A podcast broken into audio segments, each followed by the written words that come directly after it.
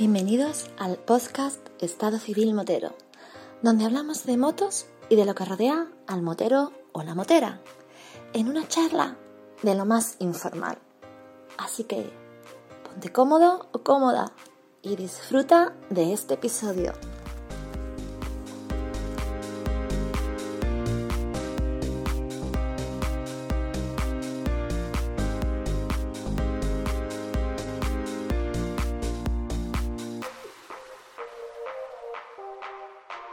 ¿Qué pasa, chaval? Muy buenas noches, señor. ¿Cómo estamos? Yo, cada vez que me dices, señor, tío, muere un gatito en algún lado. Y día de decir, señor, eres demasiado políticamente incorrecto. Joder, si soy educado, porque soy educado. Y si soy mal educado, porque también lo soy. Que contigo no hay quien se aclare. No, lo que pasa es que no estoy acostumbrado a que me digáis lo de señor, que bueno era Vampi, que tal, igual, venga, venga, deja bajarme del pedestal. Bueno, dicho todo esto, te, te noto resfriadete, tronco. ¿Qué, ¿Cómo estás? Sí, hombre, bien, pero nada, el típico catarro de este que tarde o temprano todos piscamos en, en invierno. Te recomiendo que te hagas el PCR. Además, ya me han dicho que no hace falta hacértelo por el, el tercer ojete. O sea que en un momento dado te viene hasta bien. Muy bien. Lo tendré en cuenta.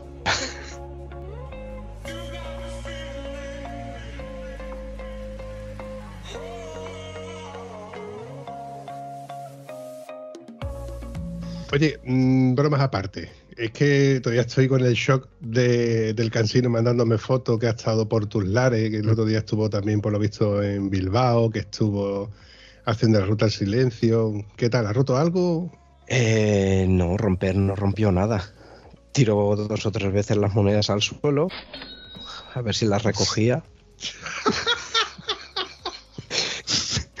pero, pero romper no, no rompió nada. Pasó por aquí de visita, como ya amenazó unos cuantos episodios atrás. Eh, nada, estuvimos pues eso, unas horas.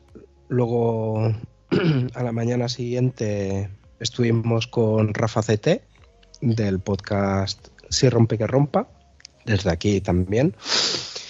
Nos hizo una muy buena ruta haciendo de road leader, el bueno de que va primero, que cuando llega una curva más complicada te toca varias veces al freno para llamarte la atención y nos llevó hasta el horno de los curruscones, donde podemos estar con Jesús y María José pasando también un par de horas muy agradables y degustando alguno de, los dulces que preparan de una manera, pero vamos, exquisita. Hijo puta, no me ha dicho nada de que encima se, encima se trajo dulce para acá y no es capaz. Digo, puta, cuando lo coja le voy a se va a enterar de lo que vale un peine.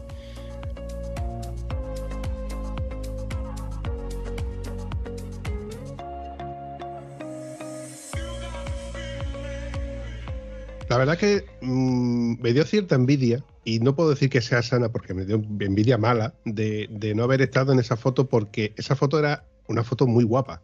Esa era la foto que tenía que haber salido cuando estuvimos en, Cuenca con los de Zaragoza, con los de Valencia.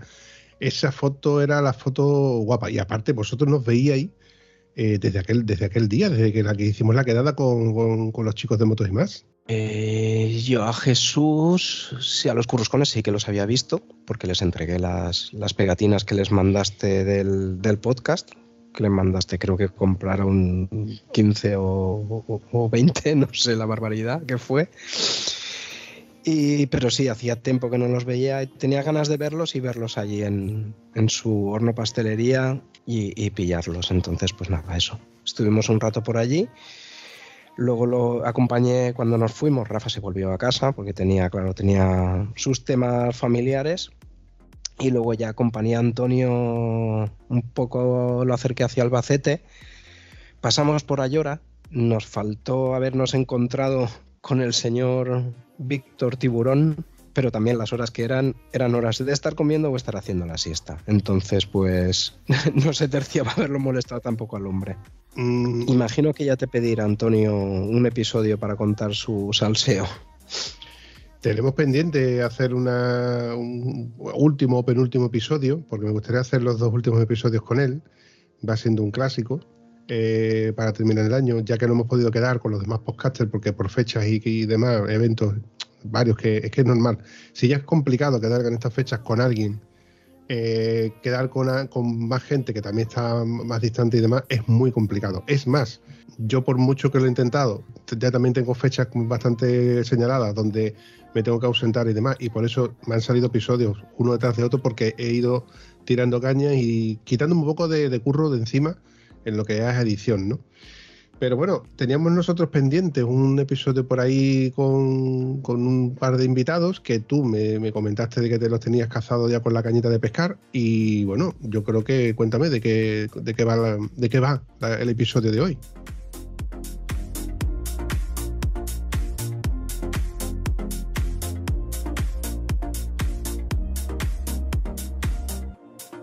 Sí, bueno, eh, un tema antes de seguir con, esto.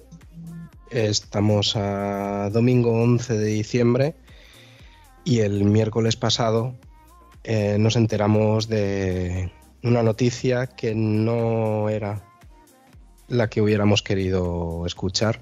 Eh, lo comentaste tú en nuestro grupo de Telegram, que parecía que Sergio Naranjo había tenido un accidente en Marruecos y bueno, al principio, pues creo que como la mayoría, pensábamos de que son las noticias que vienen así, que llega como llega, y queríamos pensar de que había sido un accidente solamente, pero en poco salió, salió que la, la dura realidad de la que fue.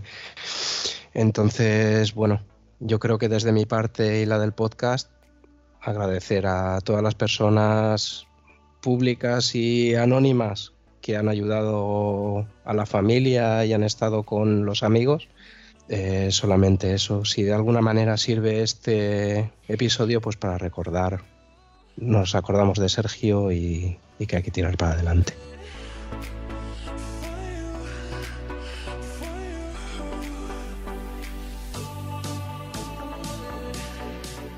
Yo particularmente quiero decir que, bueno, como sabéis, todo y cada uno de los episodios del podcast Estado Civil Motero van sin guion. Esto no estaba, no entraba, no entraba en, mi mente comentar eh, estas cosas. No, no suelo hablar de cuando ha fallecido alguien, porque todo el mundo conoce a alguien que, por, desgracia, con esto de, que no andamos en moto y que somos un peligro y que estamos en peligro, al final conocemos a alguien que ha perdido la vida o ha tenido un grave accidente. Durante el, el transcurso de las tres, cuatro temporadas que llevamos del podcast, han caído gente. Uno de ellos fue nuestro querido Hugo Millán, al cual yo no hice connotación al respecto, pero sí que le, creé un episodio conmemorativo al que él grabó conmigo.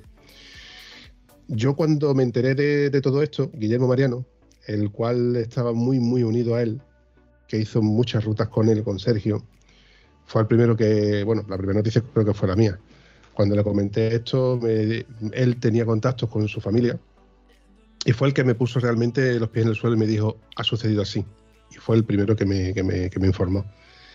Él me dijo, Pampi, si vas a hacer algo al respecto, vas a crear un episodio en su memoria y tal. Digo, mira, no me gustan los episodios necrológicos, no me gustan los episodios de este tipo porque, aunque sí que lo merecen, porque son gente que tú, que tú las aprecias, que tú los tienes, pero hay mucha gente que, por ejemplo, no lo conoce.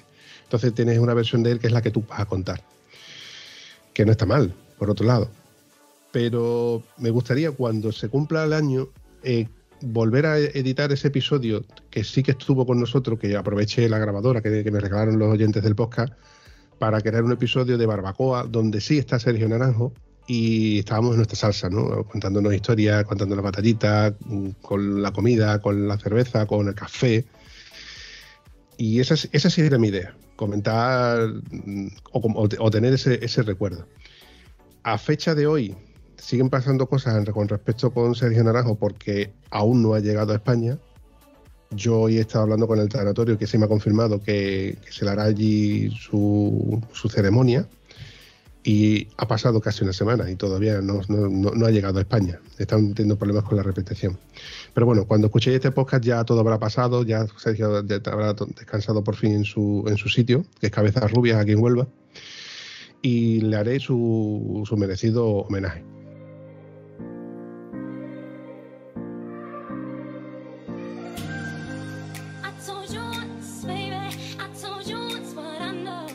Como he dicho antes, este no es el episodio de Sergio Naranjo.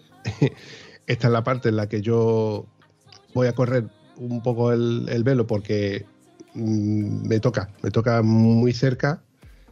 Sergio, tengo que decir que independientemente de que yo no sí lo conozco en persona, porque he salido con él al menos dos veces y he hablado con él muchas tantas otras, él ha padecido cosas que teníamos en común. Él estaba también con una prótesis. Él era muy activo en todos los grupos mm, sociales, etcétera. Eh, comentaba casi todos los episodios de Nico Podcast y de los demás podcasts. De hecho, por eso yo informé a todos los demás podcasters de, que, bueno, de que Sergio Naranjo pues, ya, ya no estaba con nosotros. Porque se nombraba muchos episodios dando su, su punto de vista.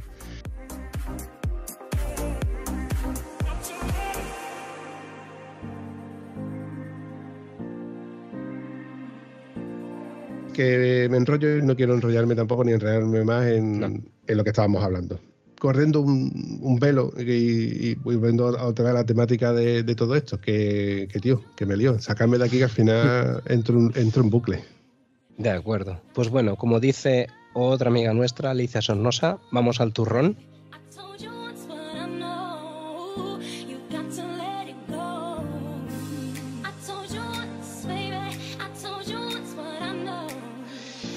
Y bueno, pues hoy en el episodio eh, yo diría que tenemos algo así como el becario del becario, porque fue alguien que ya ha pasado por el podcast también que me dijo, oye, digo que yo puede ser que conozca también a alguien que venga por aquí. Entonces, bueno, vamos subiendo escalones. Ahora quien quiero saludar es a Roberto. Buenas noches, Roberto. Buenas noches, el subbecario. El 10% del 10%. Muy bien. ¿Qué tal? ¿Cómo estáis? Te voy a un mojón, Roberto. Ya vamos a empezar con pidiendo porcentaje y yo es que llega y ya me estáis queriendo todo el mundo pedir porcentaje. Luego viene el cansino queriendo que diciéndome que encima de que no cobro me, vas a repartir. Digo, ¿yo qué quieres? Si aquí la gente está pidiendo todo el mundo dinero por, cuatro cosas que hacen. Pero bueno, hay una cosa que quiero que tú contestes, Roberto. Para recopilar, tú has pasado por el podcast al menos en dos veces y la última creo que tiene cierta connotancia. Eh, un resumen. Sí, bueno, eh, al principio me pediste que habláramos sobre las motos chinas, hablando de, de las Veneris TRK y la segunda, pues aprovechando también a Raúl Mazuelas, otro buen amigo de Estado Civil Motero, pues hicimos ahí un, episodio bastante chulo que también salía su mujer, que copó y se hizo la protagonista, la verdad, y estuvo muy, muy bonito. Y bueno, siempre, siempre he rodeado de youtubers, porque la primera vez vino un youtuber gallego, no sé si os acordaréis, un novato en moto. La segunda vez, pues Raúl también es youtuber aunque, aunque haya sido un vínculo diferente, porque departimos mucho en Linares y comimos juntos y estuvimos mucho tiempo juntos y muchas charlas y la verdad es que hicimos una buena amistad.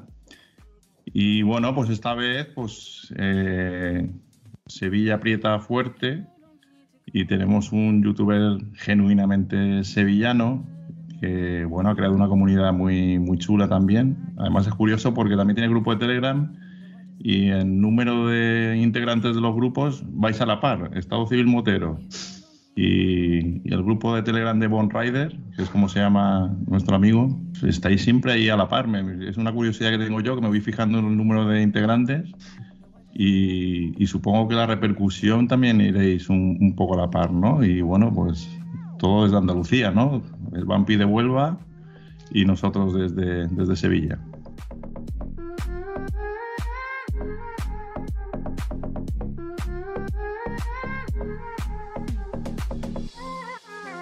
Muy buenas noches, Bon Rider. Muy buenas, ¿qué tal? Eh, la pregunta que siempre hacemos, eh, ¿por dónde estás? Mira, mm, me encantaría decir que en mi salón. Perfecto. Pero estoy en Sevilla. Aunque estoy en mi salón. Si me dieran un euro por cada vez que me sueltan eso. Buenas noches, Ángel. ¿Qué tal? ¿Cómo andamos? Muy buenas, ¿qué tal? ¿Se puede decir que eres mi arma? Totalmente, 100% de puro cepa. Eso es así, cabeza, no como el otro, que, el otro lo adoptamos ahí de aquella manera y porque le gusta la cerveza a la Cruz Campo y al final pues ya está aquí afincado, ya tiene raíces, ya se puede decir que, que, es mi arma también. No, pues yo soy nacido en Sevilla, criado en Sevilla y residente en Sevilla. Con todo lo que eso conlleva, que aquí en verano la calor aprieta. Y en moto más. Ostras.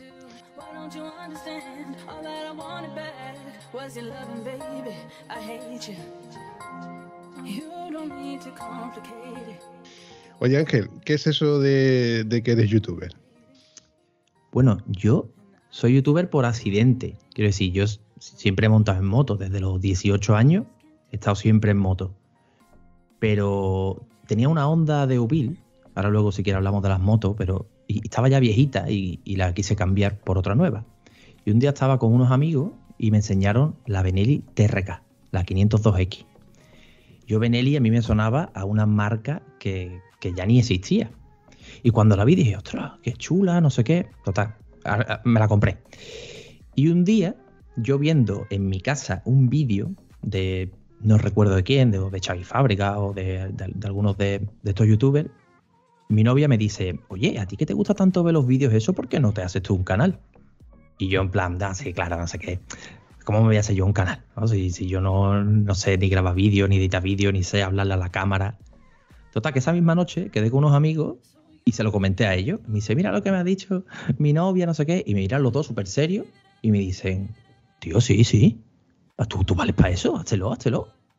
Y ya, y yo, venga ya, hombre, ¿cómo me lo voy a hacer? Total, que al final tuve eso ahí en la cabeza, dándome vuelta, y al final lo hice.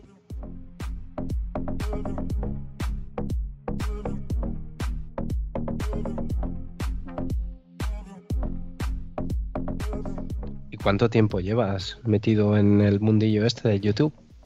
Dos años. Dos años y un pocos meses. No llevo mucho porque también yo tenido una curva de aprendizaje relativamente lenta, aunque el canal siempre ha ido bien, pero es que yo el primer vídeo que hay en el canal es el primer vídeo que yo hice en mi vida. Entonces yo he ido conforme he ido haciendo vídeos, he ido aprendiendo cómo grabar mejor, cómo editar mejor. Yo supongo que algún tipo de influencia habrás tenido, porque como tú mismo has dicho, de que has estado viendo vídeos en YouTube, algún youtuber famoso, influencer, nómbrame alguno, que al que tú hayas seguido la pista o te guste la forma de editar, etcétera, que tenga.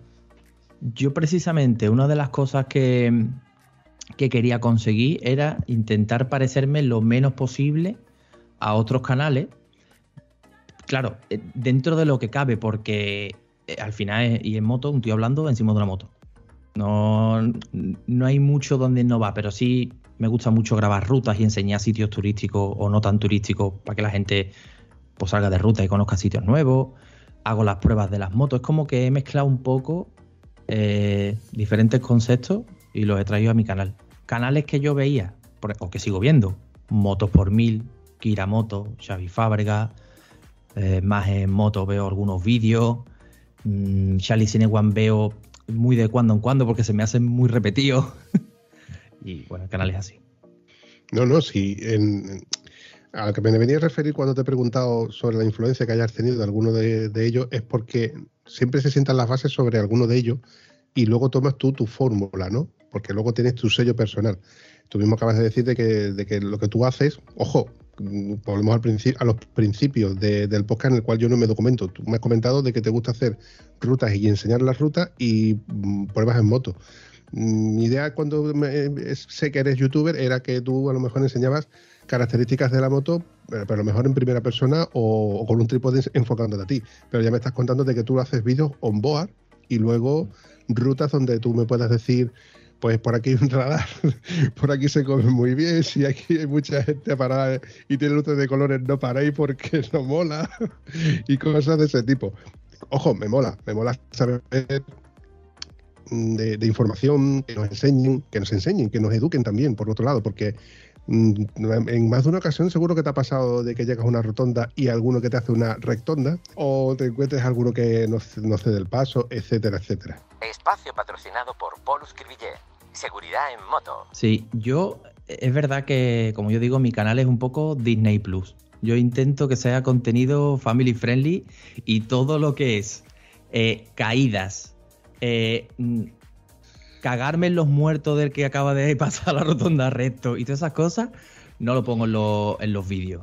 Porque además mm, mm, hay- sé, tengo amigos que son padres que ven lo- los vídeos con los hijos y demás. Entonces, eh, entiendo que eso da un montón de visualizaciones. Yo he tenido oportunidades de, de crear el vídeo empezando con un tío que venía para mí para pegarme porque él se había chocado, me había tirado la moto, pero decidí no ponerlo porque no es el contenido que yo quiero. Porque además, ese día concreto fue eh, un día que visité Osuna y enseñé. Le llaman la Petra de Andalucía, pero su nombre concreto ahora se me ha olvidado. El tema, enseñé Osuna, el pueblo, ¿no? Y ahora me sale un energúmeno que se ha chocado conmigo, que viene a pegarme, que no, insultándome. Pues no es la imagen que yo quiero dar de- del pueblo. Porque entiendo que eso es uno, no es todo el pueblo. Entonces hay gente que ve esos vídeos con cariño y decir, ostras, Osuna, qué guay, mi pueblo en YouTube. Hay gente que le hace ilusión y no quiero estropear el vídeo con una situación de ese estilo. No, no, no, es mi forma de trabajar.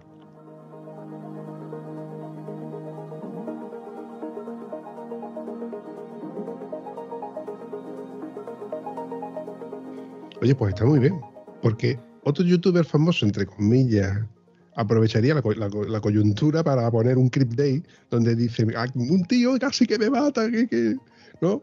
Y aprovecharía la coyuntura para bueno, pues subir like y hacer, bueno, y poner a Osuna en el mapa, pero precisamente como no te gusta a ti ponerlo, con la parte que no, que no es bonita. Me mola, me mola, me mola la idea y la verdad es que creo que habla muy bien de ti como carta de presentación. Pero la parte en la que tú eres motero, tú eres motero racing, ¿te Mm, gusta salir en grupo, con tu pareja solamente? No, con mi pareja cero. O sea, ella no se monta en moto, le da miedo, no le gusta, lo pasa mal. Y ella grabó un vídeo, que, eso fue, dije, eh, cuando hice un vídeo de preguntas y respuestas y, dije, oye, ¿cuántos suscriptores hacen falta para que tú te montes la moto? Y dijo ella, 5.000. Eso tendría yo mil y, poco. Y, y a los 5.000 hicimos un vídeo juntos y fue ella la que fue hablando en la moto y contando por qué no le gusta montar en moto. Pero con ella no cuento para eso. Yo empecé, si contamos ciclomotores, lo primero que tuve fue un riesgo, que con eso yo iba al instituto. Y luego, cuando cumplí 18 años, me compré una Sporter, una Harley Davidson. Ahí empecé. De hecho, en, en el concesionario se quedaron a cuadro cuando me vieron entrar, un chavalito, diciendo, oye, que quiero esta moto. Pues después de las póster, ¿por dónde pasaste? Bueno, al final me compré esa Sporter y luego me compré otra. Porque la mía era de las primeras de inyección y yo quería una de carburación. Entonces tuve un tiempo que mantuve la- las dos motos. Las transformé, a una le puse un cuelgamonos, a otra le puse un manillar tipo Z. Bueno, cada una tenía su estilo. Vendí las dos Sporter y me compré una Rodkin, otra Harley, ya una 1600. Era, de hecho, todo el mundo pensaba que la moto era de mi padre, porque yo tenía 20 años y iba con una Rodkin. Mm, cambié la Rodkin por una Street Glide, que es prácticamente lo mismo, pero con el carenado frontal. Esa es mi moto favorita. Y cambié la Street Glide por una Night Road Special, que eso es, ir encima del infierno. En verano, en Sevilla, en un semáforo, no os imagináis el calor que suelta eso por, por las piernas. Es impresionante. Y luego cambié eh, una Night Road Special por una Deauville, una Honda Deauville, la 650. Y de ahí pasé a la TRK, o sea, he ido como bajando de...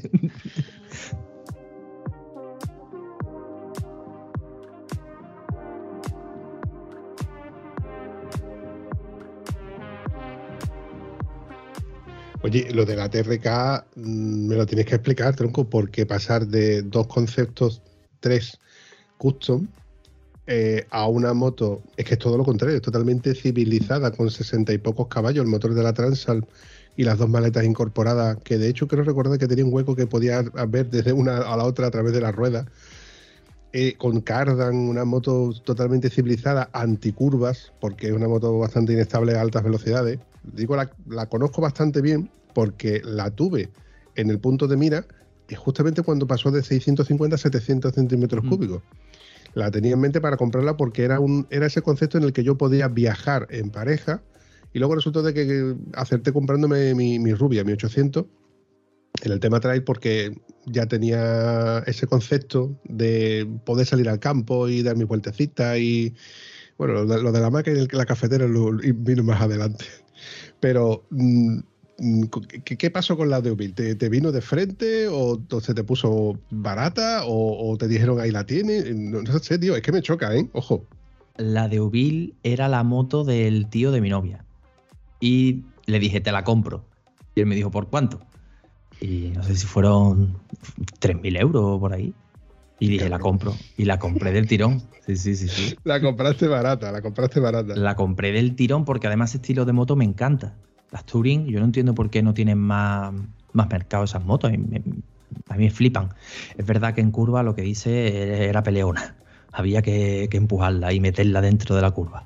Pero como también venía de motos que pesaban un montón y que tampoco eran precisamente muy ágiles, pues no noté un, salto muy, muy grande.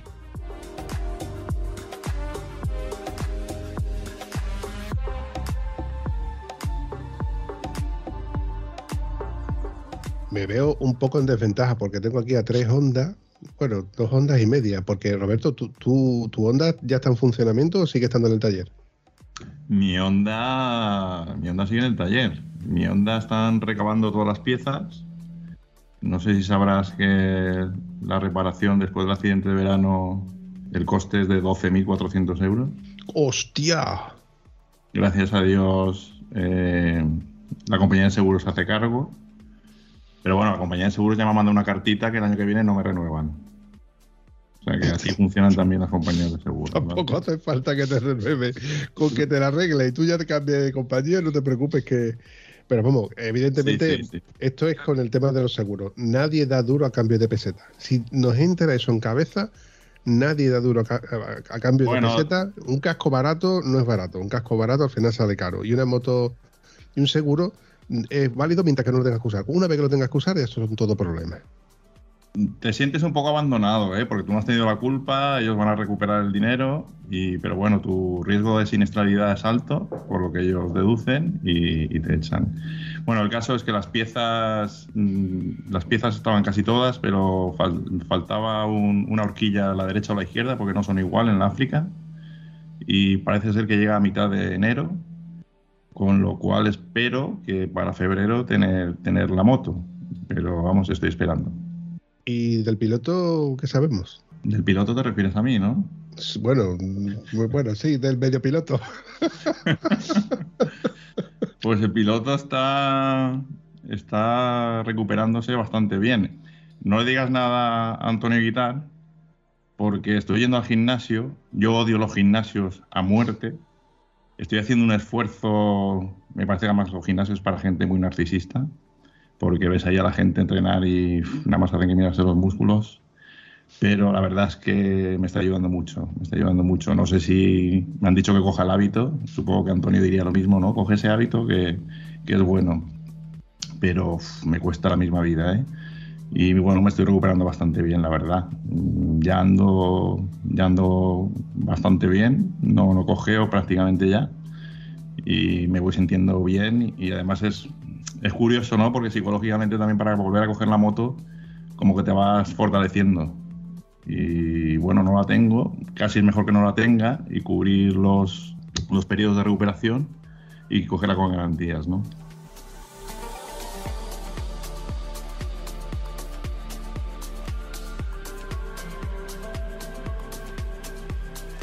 Roberto, yo te animo a que sigas en el, en el gimnasio. Yo, particularmente, si pudiera apuntarme a un gimnasio, eh, lo haría. Evidentemente no es porque no pueda, sino porque no tengo tiempo disponible y el tiempo que tengo disponible pues lo gasto o en moto o en el podcast, que evidentemente me corre en mi contra, porque alguien que se mantiene físicamente en forma, evidentemente le es más fácil, por ejemplo, levantar la moto, subirse a la moto, cargarla, etcétera, etcétera, etcétera. Pero bueno, yo estoy con Antonio, totalmente de acuerdo en que haya una rutina de ejercicios que sean diferente a los que normalmente hacemos en el día a día. Aunque tú subas dos plantas en escalera, mm, tú tienes que hacer algo diferente a subir dos plantas en escalera, por poner un ejemplo. Partiendo de esa base, mm, ya te digo, a mí me molaría poder ir a apuntarme al gimnasio. También es verdad que no he encontrado mallas que estén de, los colores que a mí me gusten Y yo daría por verte a ti en el gimnasio con allí en Maya, ¿eh? ¿Esta tía de dónde la habéis sacado? Verás, el, el tema del gimnasio o el tema de tener un punto de forma. Yo, yo he ido a cursos de, de trail, de, de- para hacer campo. Bon también ha ido hace poco a uno de Enrique Vera, ahora lo mencionará seguramente. Yo he ido a, otro tipo de curso también y lo primero que hemos hecho es calentar. O sea, hacer una pequeña tabla de, de calentamiento sin, sin subirte a la moto, de hacer unas pequeñas flexiones, mover los brazos, porque es importante. Muchas veces nos subimos a la moto en frío y nos metemos en el campo y, bueno, y luego lo que tú dices, ¿no? Si te pones un poquito en forma y, y manejar 240 kilos eh, que llevamos entre los- en las piernas, creo que facilita muchas, muchas cosas y muchas maniobras. Yo estoy pensando en. Se lo comenté a Antonio no, hace mucho, pero lo tengo que volver a comentar con él. De llevar en las maletas un juego, un juego de, elástico, un juego de, goma- de gomas, para poder estirar lo- los brazos cuando tú haces una parada después de una kilometrada larga, entre comillas, ¿no? Es algo que está siempre ahí, no ocupa mucho espacio. Y quieras o no, nos ha pasado alguna que otra vez, sobre todo cuando aguantas frío, eh, tiritando en la moto y te paras con una pequeña contractura que si en los hombros, que si en el cuello, eh, y una goma elástico en la que tú puedas ejercitar un poco. Cuando te paras, que tienes tiempo, evidentemente, porque no es la típica parada de, repostar, no, sino que paras, te tomas el café y o te paras a hacer una pequeña necesidad y mirar el móvil, no sé qué, y dices, coño, te estiras un poco, flexionas la- las piernas, te agachas un poco, tal y cual, y quieras o no, esos pequeños movimientos que parecen una tontería, pero yo creo, estoy seguro de que a largo plazo te van a beneficiar. Esto vuelve a mi teoría de que asistir al gimnasio y mantenerte en forma creo que es indispensable.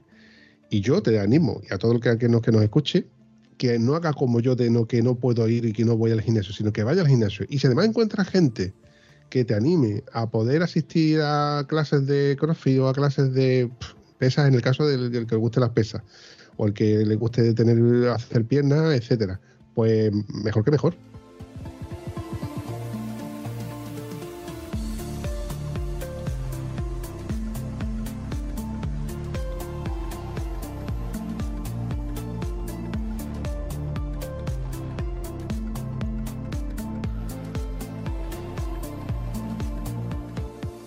Entonces, Bon Rider, lo que había comentado Roberto de que habías hecho un curso, ¿con, ¿con quién era? Me perdió. Lo de los cursos de Enrique Vera, yo he hecho con Enrique tanto los de un día como el último que hice, que, son de los últimos vídeos que tengo, que es de un fin de semana. Lo digo claramente en los vídeos. Yo he mejorado muchísimo, no, no es por darle publicidad, eh, pero yo he mejorado muchísimo a través de, de esos cursos. Sobre todo en confianza. Hay muchas veces que si vas por un camino y dices, "F, me doy la vuelta. Esto se ha puesto muy complicado. En cambio, cuando te explican cuatro cositas, afrontas esa, eh, esos problemas mucho mejor. Que no, no te va a quitar que te da respeto. Porque a mí, por ejemplo, el barro y esas cosas me da respeto porque notas mucha inestabilidad en la moto. Pero te da la confianza suficiente para decir, bueno, venga, yo me meto y yo he aprendido a pasar por aquí y si, me caigo, me caí y si no, pues, pues paso.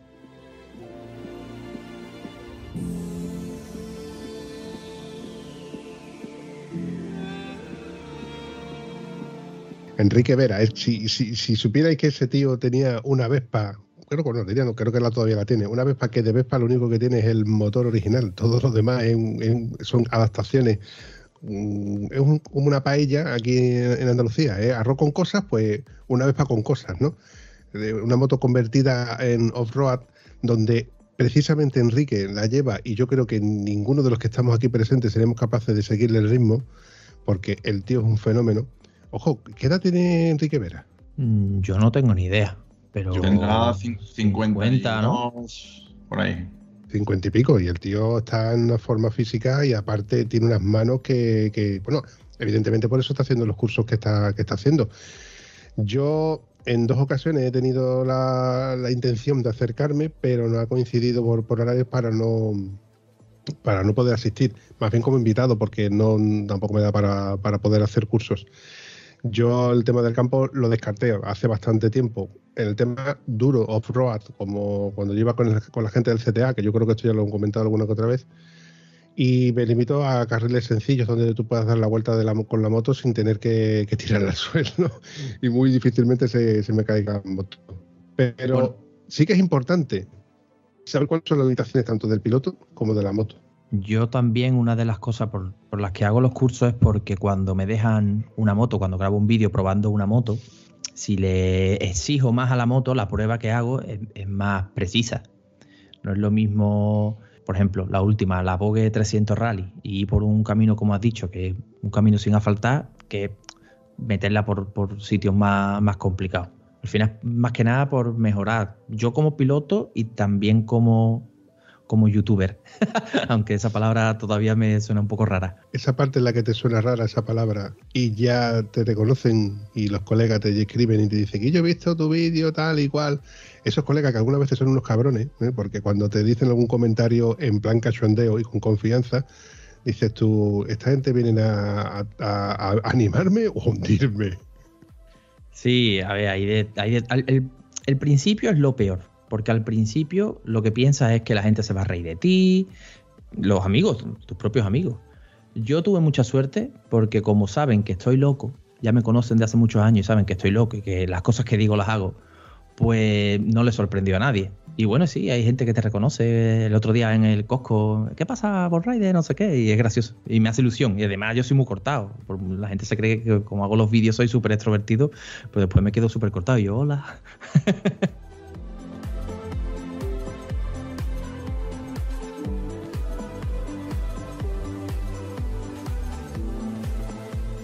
Yo lo que quería preguntarle a Bon es cómo consigues que te dejen las motos, qué tipo de motos te dejan, con qué marca mm, eres capaz de relacionarte para llegar a esos puntos de acuerdo.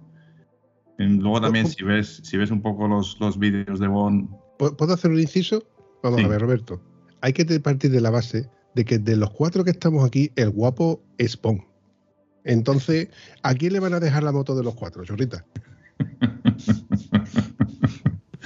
a mí no porque ni, ni siquiera las pido, o sea que complicado.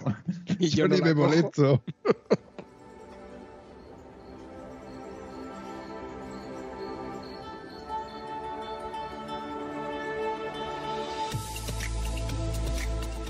Y, luego también quería preguntarle, porque si, luego ves los vídeos de Bon, pues e- incluso ha, ha interactuado con otros youtubers. Y, y bueno, pues que nos explique un poco también cómo crea, cómo crea esa comunidad, ¿no?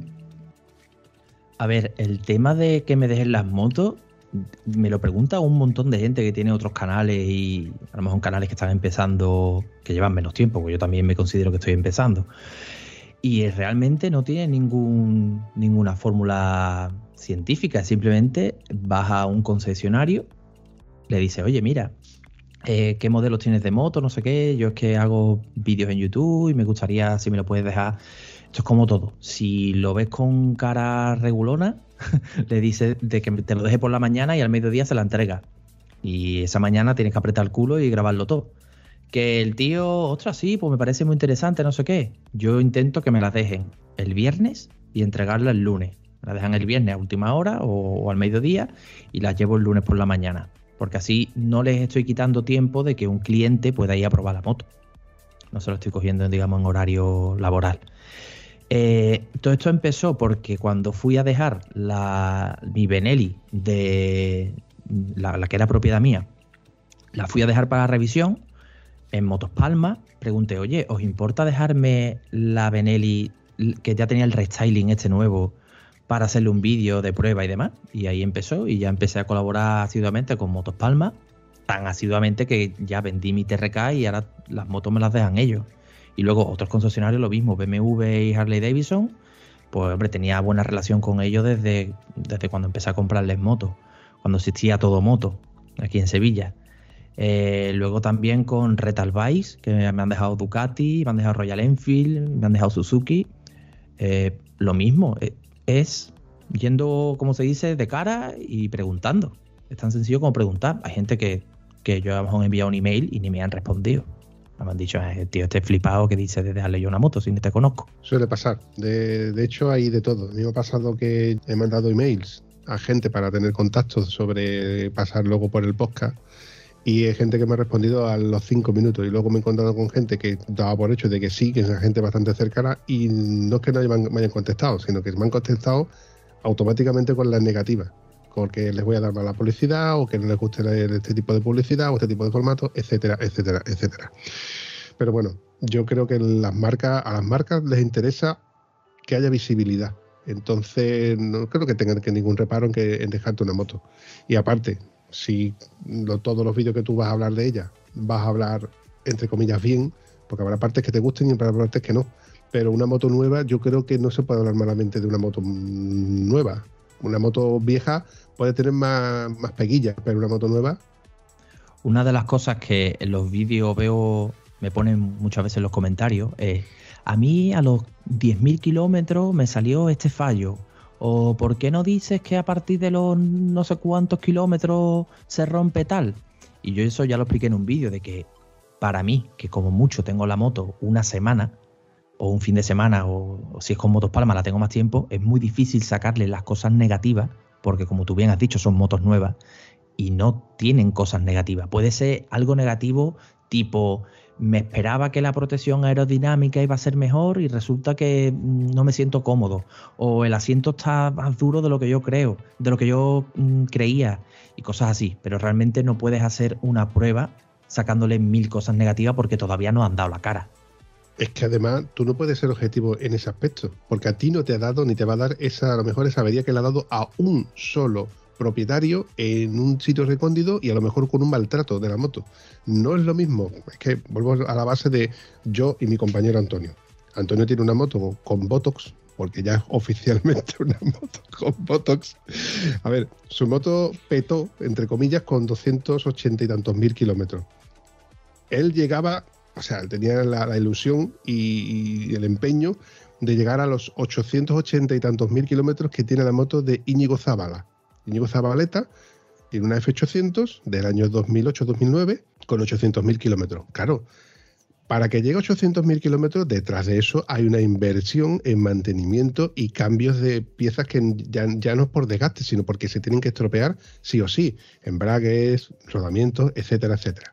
Partiendo de esa base, ese tipo de usuario siempre te va a decir, a mí, ¿por qué no se ha hablado de que se le fue el rotor o el estator o se le fue la bomba de, combustible? Son cosas que se te tienen que ir sí o sí. Y a una moto nueva no se te pueden ir. Y aparte, el uso que se le da de un usuario no es el mismo que se le da a otro. Yo le, he hecho el reglaje de válvula a los 110.000 kilómetros y hay quien se lo ha hecho a los 80.000 kilómetros o a los 150. No tiene por qué ser la misma regla de tres para una moto para otra. Y todas las marcas, todas, no se libra ninguna, tienen carencias. Si mal no recuerdo, Roberto, la tuya dio un mal endémico con las bombas de con las bombas de, combustible o que el depósito perdía perdía algún esmalte que tenía y daban problemas de la bomba de combustible los primeros modelos. La África de la del 2021, que es la que yo tengo, la 1100, lo único que ha salido es en la parte izquierda del motor, la, tuvieron que la tapa desmontar y volverle a, a pegarla bien, pues salía un poquito de aceite y algunos han quejado de óxido del, chasis. Yo no he tenido absolutamente Pero bueno, al final es que todas las marcas tienen alguna querencia. Coño, recuerdo en el primer episodio que tú y yo grabamos que me, contabais que la, la, TRK había que resetearla. Y yo decía, ¿resetearle qué? Y resulta de que era un, no un mal endémico, pero una fórmula de una avería que tenía para solucionarla que la podía hacer el propio usuario. Que tampoco está mal. Así no tienes que llevar al concesionario. A ver, quizás quizá la mía fue una unidad un poco problemática porque en el grupo, en el grupo de Bon, que hay más amigos que han tenido TRK o la, siguen teniendo. Por ejemplo, Bon su TRK no tuvo problemas. Hay otro amigo que la metía por el campo pero a full y no tuvo ningún problema. Y no sé, mi unidad quizás pues fue, le cogí manía y, la vendí. Pero supongo que, bueno, que me ocurrió a mí y ya está.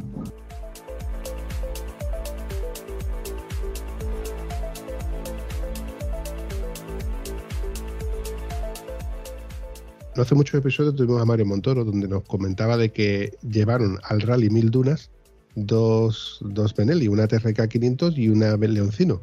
Y las dos terminaron victoriosas. Vamos, ganaron el, el Rally Mil Dunas.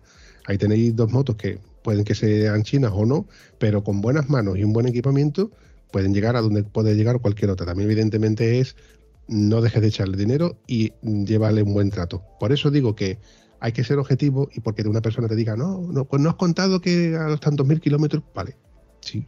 Bueno, yo no te digo que no se te ha ido la estatua como se me fue a mí a los 80, hay gente que se le fue a los 60, se le va, se le va y ya está. Pero es que eso no, no es algo que tú tengas o debas de contar. Eh, para eso están los foros también, que también cada uno cuenta su película como la quiere contar.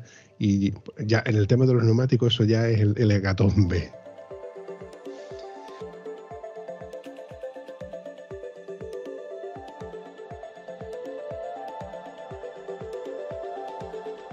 Y Bon, ¿tú piensas que con toda esta experiencia que te va dando, la de probar motos y grabar vídeos y todo esto, has ido evolucionando, aparte de tu manera de conducir, a la hora de analizar esas motos que vas probando y todo esto?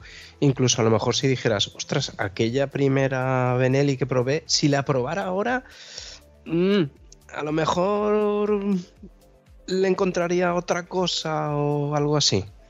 Sí, eso me pasa constantemente. Yo pienso en los vídeos del año pasado, en las pruebas de las motos, y, digo, ostras, se me escapó esto. Esto de esta moto no lo dije. Pero porque yo soy un poco también como el Vampi, yo los vídeos los hago sin guion. Yo le doy a grabar y lo que sale, sale. Y si se me ha olvidado hablar de, de la horquilla o de lo que sea, se me olvidó.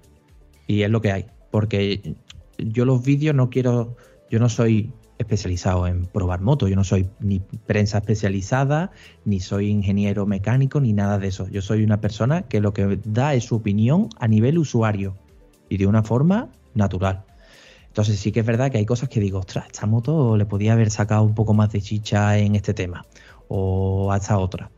Y, pero bueno, lo bueno es que son motos normalmente todos los años van sacando un modelo nuevo o una cosita así. Así que supongo que tendré oportunidad de volver a probar modelos de ese, o sea, perdón, sí, eh, modelos de ese modelo. Luego está también la parte de la equipación. Ahora tú pruebas un modelo con un casco y resulta que la protección aerodinámica no era la misma que con la versión nueva de ese mismo casco, por poner un ejemplo. Y luego está también, yo estoy deseando encontrarme con los ingenieros de Garmin y darles un par de detallitos que tengo yo en mente de cómo solucionar o mejorar el funcionamiento de los GPS, que esa es otra.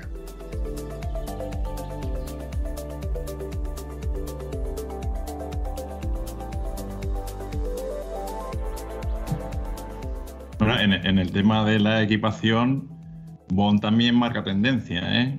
Porque le llamamos, siempre por el grupo de Bond Rider le tomamos el pelo porque es muy fashion. Y la verdad es que tiene unas equipaciones muy chulas y también tiene una colaboración con una tienda de aquí de Sevilla que es, para mí es la tienda más bonita que hay. Por, y, también por el tipo de, el tipo de producto que, que te ofrece, ¿no? Que es muy fuera de, lo que es eh, de lo que es lo de siempre, ¿no? Que si eh, Revit, bueno, también tienen Revit, pero bueno, tienen otro tipo de marcas que son chulísimas, ¿eh? Yo siempre digo que soy la Barbie motera. Porque a cada, a cada día que salgo voy con una ropa diferente. Pero esto, eh, tú cuando sales a la calle, cuando quedas con tus amigos, cuando vas a comprar, o tú vas siempre con la misma ropa. Pues la moto es lo mismo. A mí me gusta tener diferentes chaquetas. Una chaquetita va con este tipo de moto, otra chaquetita va con este tipo, diferentes cascos, eh, diferentes guantes. A mí, a mí me gusta, porque me gusta mucho la ropa de, de, moto. Y como soy amigo de los de la tienda que dice Roberto, que se llama Asaco Biker Shop, aquí en Sevilla, pues tengo la oportunidad de, de que ellos también colaboran además con, el canal, pues tengo la oportunidad de eso, de, tener mmm, más equipación. Es verdad que ellos miran mucho por mí, por ejemplo, Vice City, la marca Vice City pues, me ha regalado un casquito por, para sacarlo en los vídeos, eh, me ha regalado unos guantes, eh, y bueno, al final, pues eso. Eh, me gusta que, no solamente se vean motos, sino que también se vean diferentes equipaciones y, diferentes marcas. Una lástima que no haya vídeo, porque estás diciendo tiendas. Podía haber un cartelito aquí abajo pasando y que me diera dinero para pagarle a Roberto, que, no me llega. Pero bueno, comentabas también el tema de los vídeos. También vas a pelo, con lo que sale, sale y todo está. Eh, también te da mucha guerra la edición de vídeo. el luego arreglarlo y todo esto, porque según tengo entendido, el vídeo cuesta bastante más que, que solo audio, como, como hace aquí el, el viejo cascarrabias este. Uy, uy, uy, lo que ha dicho. Yo he tenido la suerte de que por, al, por alguna razón se me da bien. Se me da bien, quiero decir, que, que, que no me no me agobia o no me molesta. Hay mucha gente que dice, lo peor de tener un canal de YouTube es editar vídeos. Y a mí me encanta. Entonces, eh, yo lo que llevo son dos cámaras más un dron. Pero el dron no lo saco no lo saco tanto porque hay muchas zonas que no se puede volar y cosas así. Llevo dos cámaras, una que va en el casco enfocando por donde voy y otra que me va enfocando a mí. Entonces voy haciendo los, los cortes. Eh, Hay mucha gente que dice, tío, ¿cómo eres capaz de hablar 20 minutos seguidos? Hombre, hay cortes hay, y hay paradas. Lo que pasa es que como hago ese cambio de cámara, pues no se nota que haya habido un corte. En algún vídeo he dicho, uy, he perdido el hilo o lo que sea, porque a lo mejor han pasado 10 minutos desde que he seguido grabando.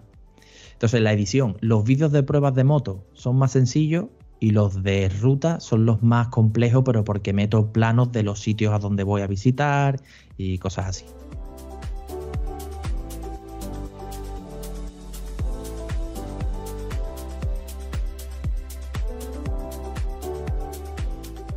Cómo lo lleva tu pareja? Porque si dices que no te acompaña cuando vas en moto y luego te me vas a pegar delante del ordenador ahí, mm, no lo sé, pero no serán 10 minutos, será un buen rato. ¿Cómo lo llevará tu pareja el que el, el- el Ella- estar tanto desconectado? ella lo lleva estupendamente, igual que yo, porque somos dos personas que ella necesita mucho tiempo para lo suyo, porque ella, ella se dedica, bueno, ella es mm, eh, Instagram, Insta- Instagramer, que no es eso concretamente, pero su, todo su trabajo le llega por, por Instagram.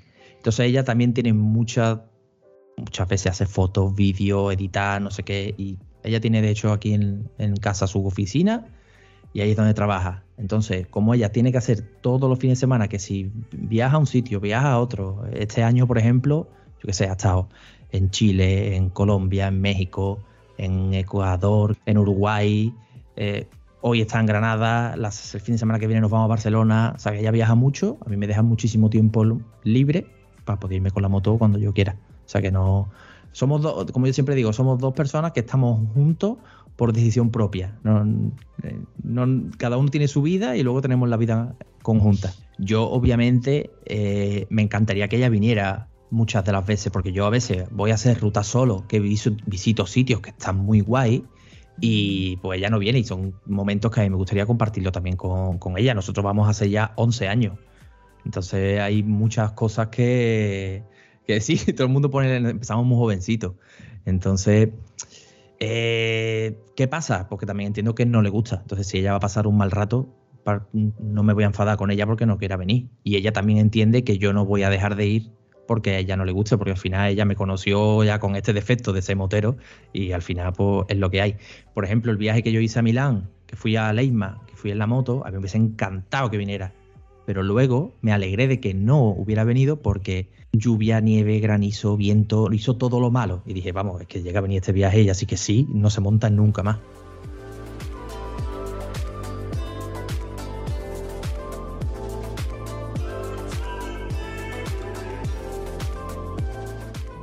Una pregunta que de hecho que no, que no has respondido, que era el tema de las colaboraciones con, con otros youtubers, ¿no? Que cuentes ahí también tu experiencia, que también es interesante. Me jode quitarle la magia a eso, porque también mucha gente que me dice, tío, ¿cómo has podido hacerle una entrevista a Xavi Fábrica? Y básicamente le escribí por Instagram, hola Xavi, ¿te, te apetece que te haga un vídeo de entrevista para mi canal? Y él me dijo, hola, vale. O sea que realmente fue una cosa súper sencilla. Y con Kira Moto lo mismo. Le escribí por Instagram, le dije, hola, te, ¿qué tal, tío? No sé qué, ¿te apetece esto? Sí,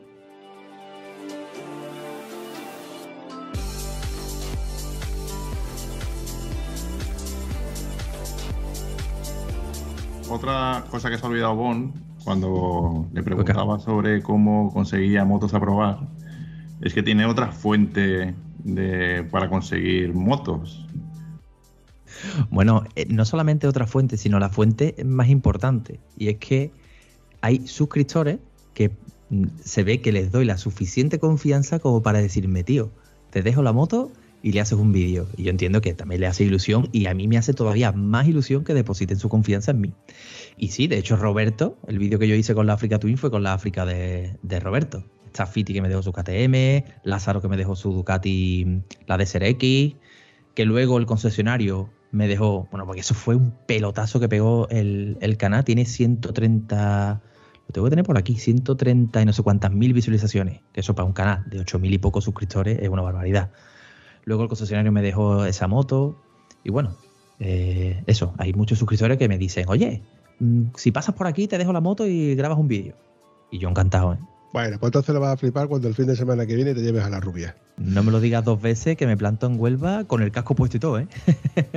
Apúntatelo, cualquiera de los fines de semana que no voy a coger la moto, te vienes, te la llevas y, y haces la prueba. Quieras o no, ya tienes ahí un, no sé, un aliciente más para decir la moto del, del podcast Estado Civil Motero. Está guay. Y puedes decir que has probado una moto histórica.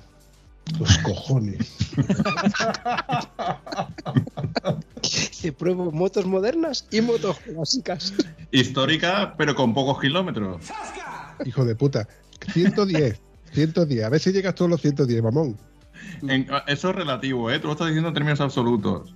Porque 110 en cuántos años? Eh, sí, sí, en muchos kilómetros. O sea, en, en muchos años.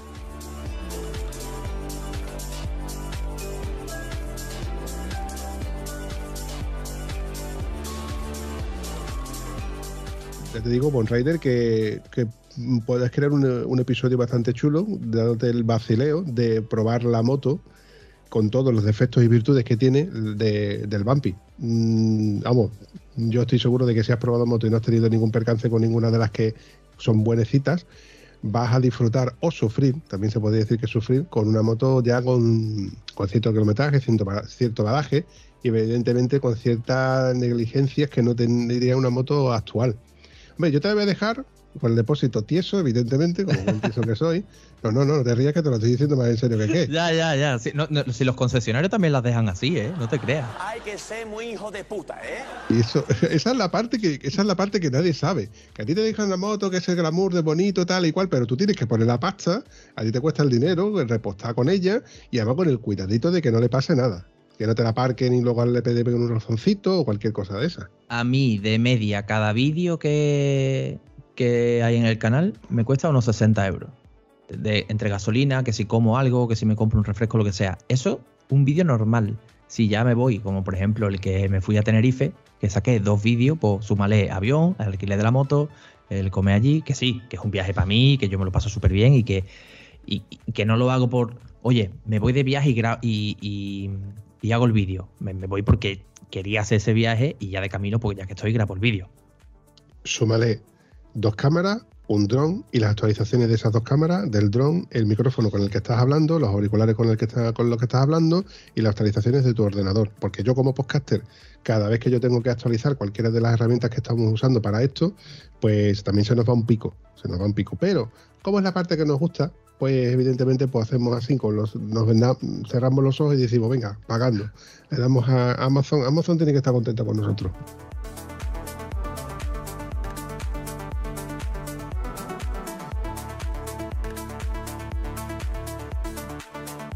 Oye, Bon, una pregunta facilita que te voy a hacer al final, porque yo creo que hemos estado hablando mucho de que eres youtuber, de todo lo que tú haces, pero no hemos hablado de cómo podemos localizarte a través de las redes sociales, evidentemente empezando por YouTube.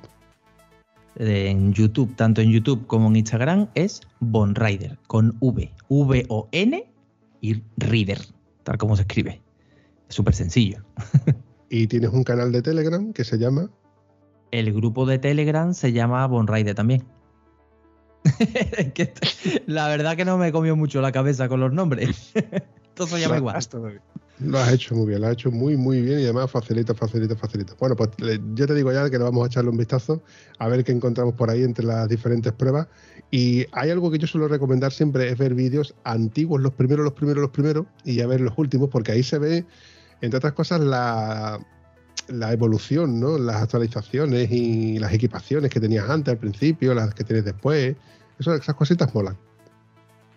Yo recomiendo, de verdad, es que porque creo que son los vídeos que, hago con más cariño, los vídeos de ruta.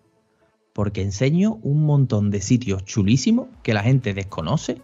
Por ejemplo, en la última ruta que hice fui al dolmen, se llama el dolmen de Soto, que está pasando niebla. Pues eh, la gente, mucha gente me decía, ostras, tío, ¿eso dónde está? Qué guapo, que no sé qué, que no sé cuánto. O enseño castillo. Roberto, de hecho, vino a uno de los vídeos que hicimos una ruta de castillos de, que pertenecían a la, a la banda morisca.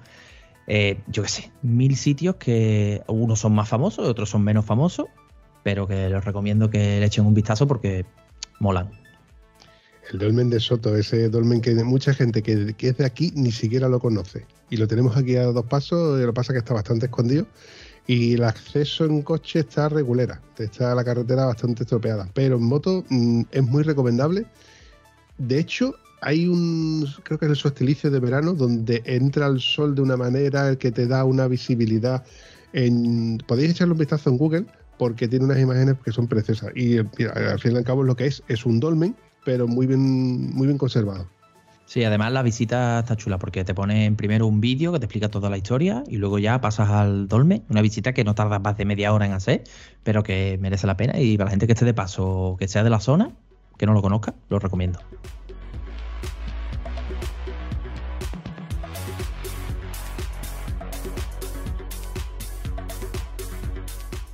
Bueno, para ir despidiendo este episodio, eh, y para no hacerlo más largo, que yo creo que, que se nos ha ido un poco de, de, mano entre una cosa y otra, pero nos han quedado cosas en el tintero, ¿verdad, Bob? Hombre, un montón. Es que también te digo que yo hablo tela. Para que tú te hagas una idea, yo intento hacer los vídeos que duren 12 minutos. Eh, ninguno dura 12 minutos. 18, 16, 30, 20 y tantos. Es que hablo mucho. Y aún, así, y aún así les recorto, ¿eh? Recorto un montón de cosas. Bueno, tú eres testículo de que, aquí se ha recortado un montón de cosas que no van a quedar ni siquiera ni para las tomas falsas. Que nos gusta hablar, nos gusta hablar. Pero luego, una parte, la parte del podcaster y otra parte en la, que nos metemos a cuchillo aquí, que no vale tampoco sacar la, las mierdas de todo y cada uno de nosotros. Pero hay cosas que se han quedado en el tintero y que probablemente en un futuro podamos mmm, volver a traer al podcast. Así que yo te invito a que, si te parece más adelante, evidentemente después de que pruebes la moto, que fíjate tú lo que estoy diciendo, ¿eh? Eh, yo me estoy arrepintiendo ya, pero mm, yo no suelo dejarle la moto a nadie, que yo sepa solamente se la dejé a Antonio y a mi mecánico. Y Antonio creo que la ha probado solamente una vez. Así que te vas a pegar un, te vas a pegar un gustazo que poca gente pueda decir que se, que se va a pegar, montarse en la rubia del Bambi. Por eso, lo que decía Roberto, que me dice, ¿cómo te das las motos? Es por mi magnetismo natural. He conseguido que el vampi me deje a la rubia. Al final lo que yo he dicho antes, Roberto, de los cuatro que estamos aquí ahora mismo, ¿a quién le van a dejar la moto de los cuatro? A vos. Totalmente, totalmente. Bueno, para ir despidiendo este episodio, lo primero, Ángel, Bon, ¿cómo te lo has pasado? Estupendamente, súper bien. Súper bien y de verdad que deseando repetir y que, como has dicho, se han quedado un montón de temas que podríamos estar aquí hablando dos horas más, pero sin ningún problema. Roberto, te toca. Yo siempre me lo paso bien, Bampi, tú lo sabes. Y a mí siempre que me dicen, oye, vamos a hablar con el Bampi, yo me tiro de cabeza, tú lo sabes. Eso es así, cabeza. Y bueno, simplemente también, hombre, yo también acordarme de, de Sergio Naranjo, que no, yo no tuve el placer de conocerlo en persona, pero bueno, también me hizo un poco pensar ¿no? lo caprichosa que es la vida, que yo tuve un accidente en julio a 110 por hora y, y salí muy bien parado y, una caída tonta que tenemos que tener muy, muy, muy en cuenta también las, distancias de seguridad. Una caída tonta que, que, te topas con tu compañero, que yo he tenido alguna de esas en el campo también, y, y la fatalidad ¿no? en un segundo. Entonces, bueno, pues mi recuerdo también ¿no? para, para Sergio y aunque no lo conocía, pero bueno, lo, lo leía en el, en el, grupo de Telegram y lo escuché. Y nada, pues simplemente eso, y me lo pasa muy bien, como siempre. Pues nada, Roberto, muchas gracias por traernos aquí a un youtuber, a Bon Rider, que bueno, yo he hecho como hace el Bumpy, no, como me han traído el trabajo, no, no me he preocupado en investigar ni en mirar nada, que tampoco me dijiste quién era, me dijiste un youtuber de Sevilla y me lo dejaste así caer. y dije, pues vale, va, va, tiramos para adelante, a ver cómo funciona. Pues nada, lo dicho, a los dos, muchas gracias. por, por haber grabado el episodio con nosotros y nada, esperamos volver a vernos pronto. A ver si es en, en persona, un, un arrocito ahí, una paella en la Malvarrosa, al vampi le encantaría. Eso está hecho. O una horchata en en la alboraya con fartones también. Pues vivo a dos kilómetros de donde te hacen la horchata, o sea que imagínate. Qué bueno. Como dice nuestro buen amigo Ander, ver veremos. Nada, chavales, lo dicho, para mí un, un placer y bueno, deseando repetir este episodio donde nos cuenten cómo ha salido eso de salir con mi moto por ahí de paseo. Nos vemos, chavales. Venga, un abrazo. Adiós. Si te ha gustado este episodio, puedes comentarlo en cualquiera de nuestras redes sociales. Es gratis y nos ayudas a seguir creando contenido. Y si además nos ayudas a compartirlo, nos haría mucha ilusión. Bueno, al vampi sobre todo, que es quien se le ocurra. Espero que os haya gustado tanto como nosotros. Hasta el próximo episodio.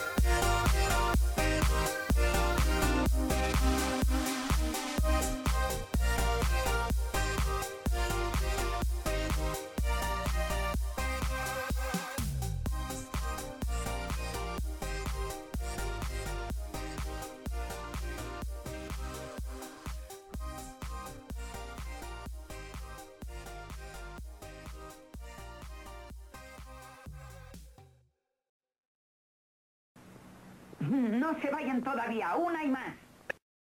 Que es demasiado correcto en comparación, por ejemplo, con yo y Antonio Antonillo. La templanza Entonces- valenciana, la templanza valenciana. Pero si tengo un acento cogido que, que da asco, hombre. No, no, no. ¿Qué acento ni qué acento, tronco? Buah, que se me nota mogollón. Que, que luego yo no escucho los episodios o que me noto de... Que Yo, no, pues yo- lo pues tengo yo muy no- marcado. Yo no Es muy templado, es muy templado. Es muy templado, sí. Pero también es verdad, también es verdad que está la parte en la que de- de- Este no es el Josep que salió la primera vez con nosotros. Josep ha evolucionado un mogollón. Gracias A ti, amigo. No, no, yo, no, gracias a mí no. Eso ha salido todo de ti. Pero también es verdad que conforme han ido- hemos ido andando, hemos ido avanzando, tú te has ido cogiendo confianza y vámonos que nos vamos. Yo, yo lo dejo, te das cuenta que yo lo he dejado a él que, que suelte lo primero. Pero al principio él, me acuerdo de los primeros episodios. El primer episodio él no es que se atrancara, sino que él mismo se autoatrancaba y ya él lo va soltando. Ya él va, él, él me lee la mente y va haciendo las preguntas sobre cosas que digo yo, hostia, pues no se me había ocurrido a mí, pero dado en el clavo. O sea que prácticamente ya lo puede dejar. Llegará un momento en que él haga su propio po- podcast. No creo. Esta parte no sale. Me da envidia el hijo de puta. ¿A ti solo? Ya. No, escucha, dice, dice el refrán, esto no sale evidentemente, luego, lo- pongo en la toma falsa como si no costara. Claro. Y ya, hasta yo mismo me, me conozco como luego las voy soltando. No, pero no sale. Pero dice el refrán que la suerte de la fe a la guapa la desea. con, con Enrique Vera. Enrique Vera. Muy Sí, bien. Con Enrique he hecho, he hecho varios, porque he hecho de la, tanto de las rutas suyas que son presenciales, uy, presenciales. Espérate, voy a empezar yo, otra vez. es, que es que esto es muy difícil, porque hay tres tíos riéndose. Y yo también, y estoy intentando hablar serio. Y uno haciendo el payaso. El otro Claro. con las gafas. Es que, madre mía. Tengo otra, tengo otra, pasa que la tengo aquí, la tengo en otro lado. Ay, Dios mío.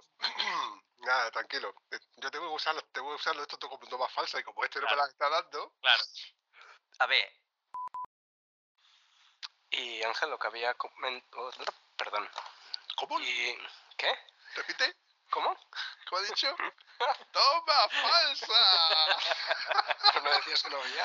Has tardado mucho, No, tío. Llevamos 40 minutos. Has Porque le- tardado. porque Ya- le Porque le di dicho no Ángel. Porque le he dicho Ángel. Y quería llamarle, hemos quedado por el nombre artístico. ¿Cuál es, cuál es el Pero nombre me, me, puede llamar como quiera, en realidad. Lo único que sí Ma- que es verdad que como la gente no Para sabe que te que me llamo Ángel. Marujita Díaz. Y que, que te tengo muy visto y me da igual, pero. Lo estoy viendo, pero Ahora. eso parece como si fuera falta de, de iluminación. Vamos a ver. Venga, focos a mí, como si no costara, como si fuera aquí una estrella del rock. Venga. Ahora no debería desenfocarse ni de coña, pero ahora necesito unas gafas de sol. Las tienes. Hombre, mi, mis gafas homologadas. Claro. Hostia, ahora sí. Ahora sí.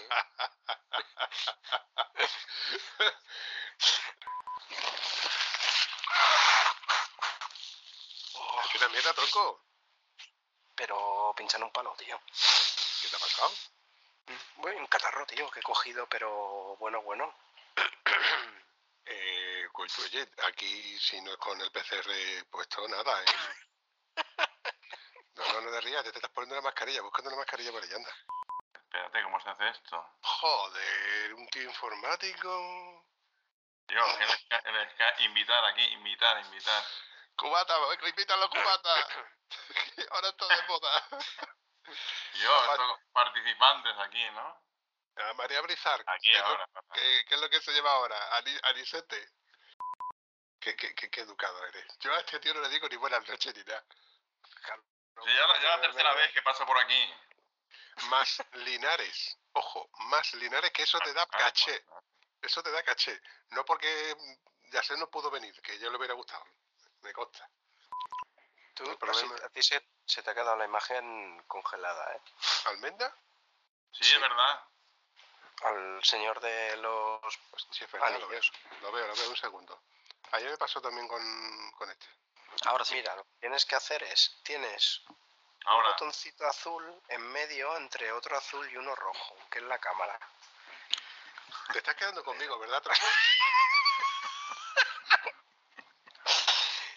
¿A Noé le vas a hablar tú de agua? Porque tú, Un Roberto. ¿dónde estás? ¿En yo sé, tanto Bon Ah, como yo estamos en Sevilla. En Sevilla estáis los dos. Ah, pasa yo, yo soy de, Ali- yo soy de Alicante. Eso claro. te iba a decir, solo que uno es de pura cepa y el otro es recogido. Yo, yo soy mi arma, no sé por qué.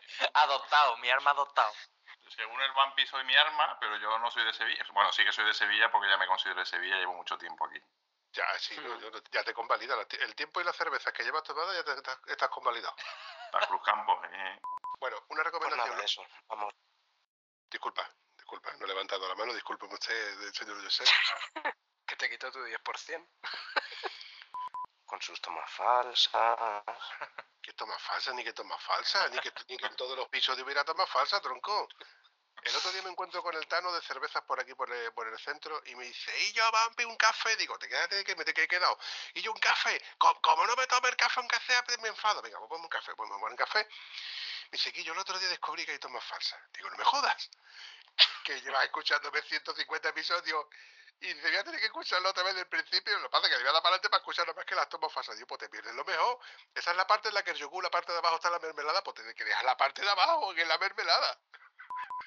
Bueno, chavales, que vemos. bien. yo creo que ha sido uno de los episodios más largos de las cuatro horas y media, y media madre mía. Bueno, ha habido mucho, ha habido mucho no va a entrar. Es verdad. Es- Esto luego para editarlo me va a dar dolor de cabeza. porque luego Siempre dice lo mismo. más. Sí. Es que es verdad. Pero le gusta. Pero le gusta. Siempre dice lo mismo. Uy, esto después para editarlo, ¿verdad? Ah, Es que es verdad. Y, y no, me- y, no, y no broma. Chavales, Bueno, Muy bien. Vámonos. Sí. os quiero un montón, pero que den. venga. Bueno, muchas Bueno. gracias, ¿eh? Un abrazo. Oh. Hasta luego. Es, eso es todo, amigos.